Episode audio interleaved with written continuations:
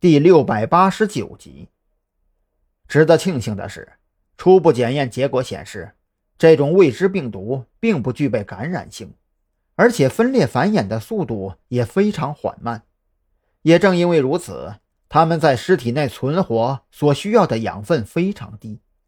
按照这份初步检验报告上的分析来看，这具女尸在没有被人发现的前提下，可能需要十到二十天才会显露出正常情况下两到三天左右的腐烂程度。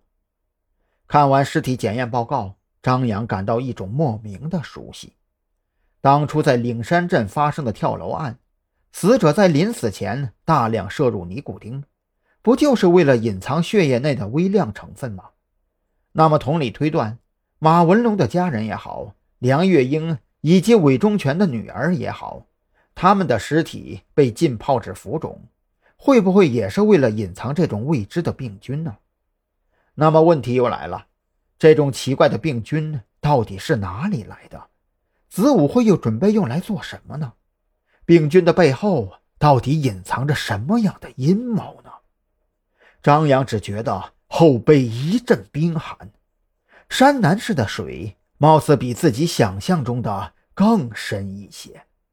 自以为已经将山南市这潭死水搅浑，可实际上或许只是自己的一厢情愿罢了。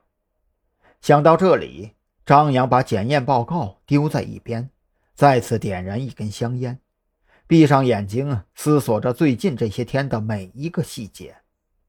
或许是最近实在太累了，张扬想着想着，竟然是浑浑沌沌的睡了过去。在梦里，他发现自己置身于一个密闭的狭小空间，周围的墙壁上篆刻着各种奇怪的纹路。在这狭小的空间里，张扬清楚的知道这一切都是梦，可是难以抑制的越发烦躁起来。他迫切的想要醒来。偏偏怎么挣扎都无法从梦中脱离，他努力的大声呼喊，耳边除了回音之外再无其他。忽然，淡白色的烟雾从四面八方升腾起来，置身于烟雾笼罩中的张扬只觉得鼻尖萦绕着一股奇怪的味道，那是一种夹杂着淡淡的腥臭和塑料焦糊的味道。刚闻到的时候还不觉得有什么不对。可随着吸入肺部的烟雾越来越多，他就感到一阵的头晕目眩，紧接着脚下的石板猛然向两侧裂开，强烈的失重感让他下意识地胡乱挥舞着胳膊。啊！张扬忽地瞪大了眼睛，衣物已经被冷汗浸湿。等他慢慢缓过神来，这才看到车门已经被拉开。孔森正一脸惊讶地站在旁边。这么热，你也能在车里睡着？孔森对此感到不可思议。最近几天都是大晴天，站在外边不觉得太热，可是，在密闭的车里睡觉，在太阳照射下，车内温度急剧飙升，可是会死人的。哎，可能是最近太困了吧？张扬皱眉回答着。动作缓慢地揉着脖子从车上下来，这才想起孔森刚才去做的事情。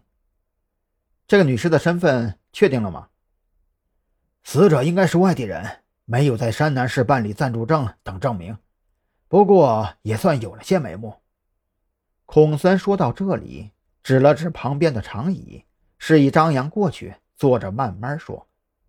张扬跟在孔森身后，走到长椅跟前坐下。静静的等待孔森的下文。